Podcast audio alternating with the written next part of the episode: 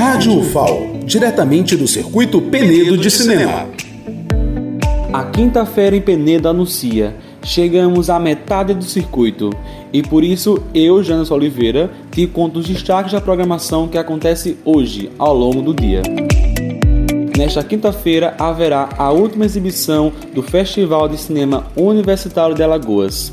A 11 edição se encerra com mais cinco curtas em tela na tenda de exibições, a partir das 19 horas. E fique ligado, pois também haverá a participação de um curta convidado, Naso, Dia e Noite Maria. O filme gravado em Penedo é uma homenagem ao Naso do Amendoim, um dos patrimônios vivos da cidade.